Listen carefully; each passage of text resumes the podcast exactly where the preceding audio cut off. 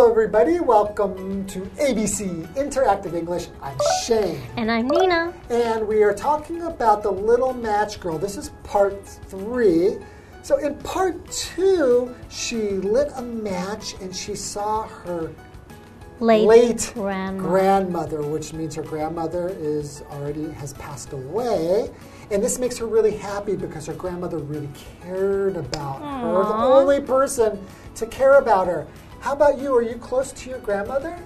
Actually, yeah, I ha- I'm lucky enough that both of my grandparents are still alive. That's good. But I ha- have very different grandparents. So Okay. from my mother's side, they are very Taiwanese. They don't really say I love you or give you hugs, whereas the other side is very affectionate. Ah. Yes, So the other side is from where? from Portugal. From Portugal. Yes. So with my Taiwanese side, even though they they don't express love the same way, I always knew that she loved me. You they feel it, right? Even if yes, she doesn't in different ways. hug a lot or say I love you, I love you, you feel how much she Yeah, she she does things. She takes care of me. Like she always made sure I was fed. She made sure I had like these really nice like my favorite fried rice with the chicken and yeah. So Grandmothers are the best. They are. And, and nothing beats your grandmother's home cooked meal. Oh, really? Yeah. Oh, I miss my grandmother's cooking. My grandmother is not with us anymore, but I still have so many wonderful memories, and especially of her cooking. Aw. Okay, so let's get into part three of The Little Match Girl and find out more about her and her grandmother. Yeah, let's do that.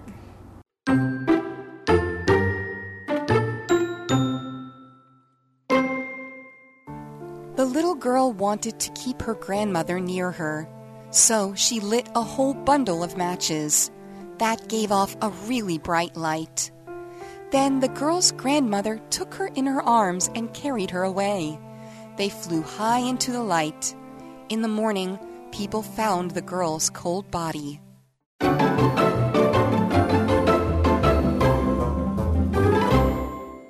So this is part three of The Little Match Girl. In part two, she lit a match and she saw her grandmother. Yes. And she's so happy because her grandmother really loved her. But if the match goes out, then her grandmother's going to disappear too, Yeah. right?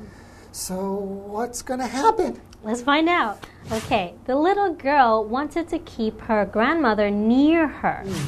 Okay, so I wonder what she's going to do. Maybe follow her, or was she gonna light up another match? This is in her imagination, right? yeah. Yeah, so she's just imagining this, so she's like feeling really close to her in her heart. Yes. Okay, so what Close near? What does that mean? Near. Yeah, so as you mentioned, close to her, right? Yeah. So near is the same as close, which is not far away from something or someone. Right. So, for example, you could say, "Is there a restaurant near here?" Yeah, I think there's a restaurant near anywhere in Taipei, really. That's true. Okay, so she wants to keep her nearby. Okay, so she lit a whole bundle of matches. That gave off a really bright light. wow, a So, whole A whole- bundle. A whole bundle. So a bundle is a number of things, like a lot of things that have been tied together or, or mm. maybe packed together. Yeah. So we use this a lot to talk about things that are made of wood. Like you could say a bundle of sticks, yeah. something like that. Okay, so now she is going to light the whole bundle of them. Oh. And it's going to give off a very bright light. So bright is an adjective. It means full of light or it's shining. It's just like a lot of light. Yeah. right? So the opposite of it is dark, right? So Mm-hmm. it's a bright light from that bundle. Right, so the more matches that she lights, the brighter it's going to be. Yes. And then she'll feel her grandmother more and more. I guess that's the idea, right? I hope so. Okay, continuing. Then the girl's grandmother took her in her arms and carried her away. Carried her away. So she carried. When you carry something away, it's usually when you hold it Yeah. and then take it away. And take it away. So she got carried away by her late grandmother? Yeah. I wait, so wait, is this still in her imagination? I she's guess in her arms now, right? So she's imagining this. All of the the matches are light are lit up, so it's still part of it. Okay, let's find out. They flew high into the light. In the morning, people found the girl's cold body. Oh, oh no. So that means she's dead? I think so. Oh no. That's so sad. Okay, first we have a vocabulary word high, right? It just means in a up, up, up, up in a position that's not close to the, The ground, ground, yes. basically, right? So- here we mean going off into like to the sky Yeah. or into heaven. Yeah. Uh, an example sentence, you can say the bird flew high in the sky. Yeah. And the opposite of high would be low. Low, Yeah. right. So they flew high into the light. So I guess that's like heaven, right? Yeah, I guess in her mind, when she was seeing these things, when Hmm. the matches were lit, she was slowly passing away. Ooh, People do say that that when you die, or people who have had a near death experience, they see that they will see like a light, like Yeah. a tunnel or something like that. So we use this idea a lot to talk about when you die, you go into the light. Light, yeah. So the light is actually, I think some people would say, is heaven, right? Right. So I know, like, she's dead, right? They found her cold body, but hopefully, her going into the light means that she's in a very happy and better place. Okay, well, let's take a little bit of break. I, I, I need to kind of like um, think about this a little bit. I need to be, try to be Oh, positive. Don't be sad. I'm feeling I'm feeling pretty sad about this because she's dead. Okay, let's see how things turn out after the break. Okay. All right.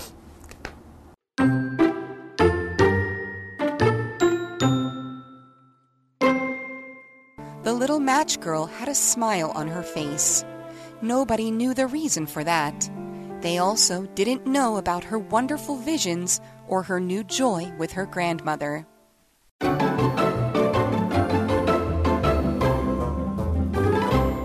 Okay, so welcome back, and I'm still a little bit sad, Nina, because the important person in the story, like the main character, is now dead.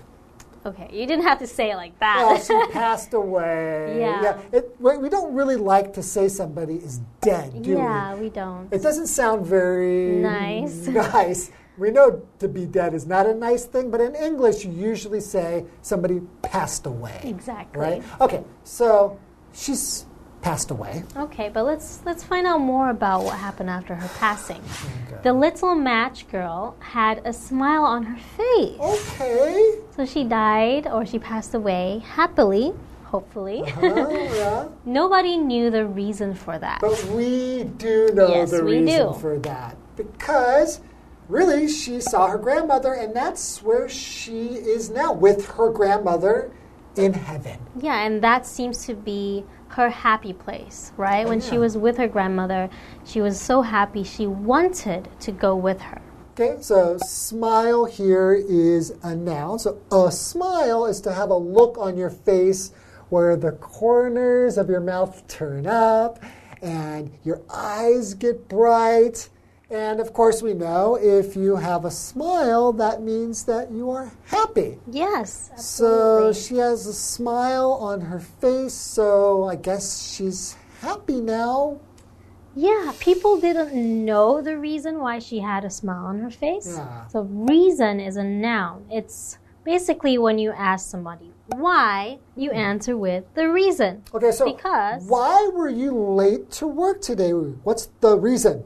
Because I got pulled over by a police officer. Oh, so the reason you were late is because you got pulled over by a police officer. Exactly. Wow, that's kind of sad. yeah, that, that isn't the best way to be late, but oh well.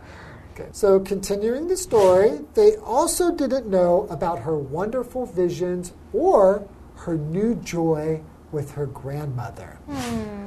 Okay, so she is, has some vision, right, vision. of her grandmother. Yeah. So, what is a, a vision? So vision is a noun. It's an idea of or a mi- image in your brain So, like when you think about something, that's not actually real, right? Mm, so, in your head, you can see something. Yeah, so I have a vision of some hot pots. Ooh, nice. I have a vision of me laying in lots of money.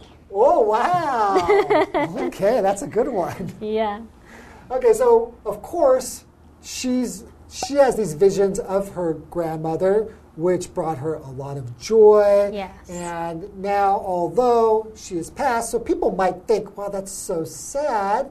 That's weird that she's smiling. Yeah. But she's smiling because she's now in a happier place. Yeah, so even though it's a sad story with a sad ending, you could also see it as how she's happier now and she is in a better place with her grandmother. And it could also just kind of teach us that, you know, like this grandmother brought her so much joy. To let's try to be kind to each other Yes. and bring joy to the people in your lives because time in life is precious, Yeah. right? And you never know when you're going to go. So let's spread love to everybody. And if you see a girl trying to sell matches, you should buy from her. Okay. I definitely will from now on. Yeah. Okay, that's all we have time for. Thank you very much, and we hope you enjoyed the story. See you next time. Bye bye.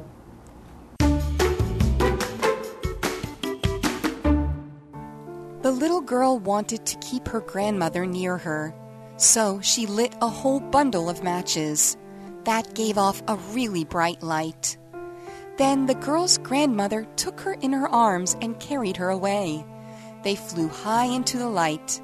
In the morning, people found the girl's cold body. The little match girl had a smile on her face. Nobody knew the reason for that. They also didn't know about her wonderful visions or her new joy with her grandmother.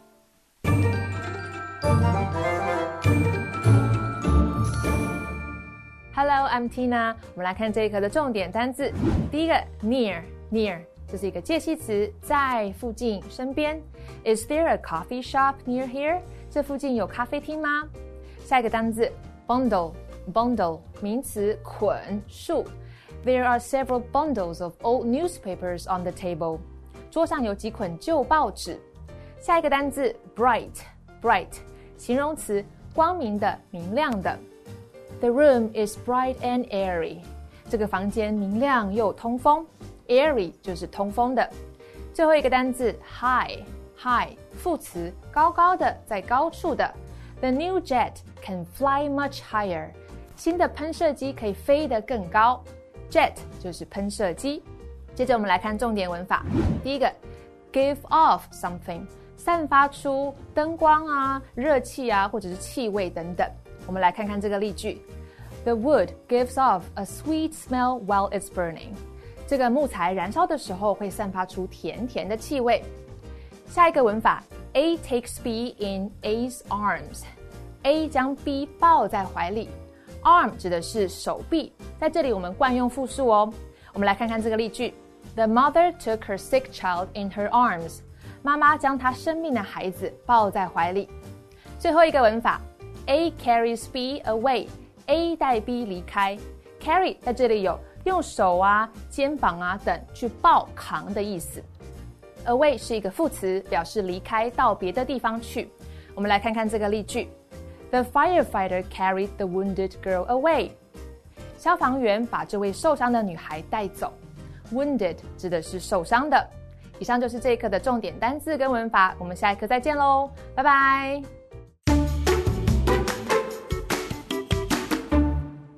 To block strong winds and to keep bandits away, the alleys in Lukang are twisty and narrow. The most famous alley in Lukang is Nine Turns Lane. These twisty alleys offer one of Lukang's eight wonders, known as sunny winters in the twisty alleys. Moru Lane, also known as Gentleman Lane, is a lane for escape from fires for the long houses and shops next to it. At its narrowest parts, it is less than 70 centimeters wide, so when men and women walked through it, they had to touch. This is how Moru Lane, which means touch breast lane, got its name. In traditional Taiwanese society, people wanted sun so much they dreamed about it. Moru Lane, being narrow and long, reflected people's long dreams. Thus, this long lane was called Mong Lin, Dreaming of a Sun Lane in Mandarin, which in Taiwanese sounds like Moru Lane. Over time, people began calling this lane Moru Lane. If you enter Ho Cha Lane, you'll come to Hungry Ghost Market. This place was where workers at the shipyards ate after work. The workers were always hungry and ate rudely, so the market was called Hungry Ghost Market.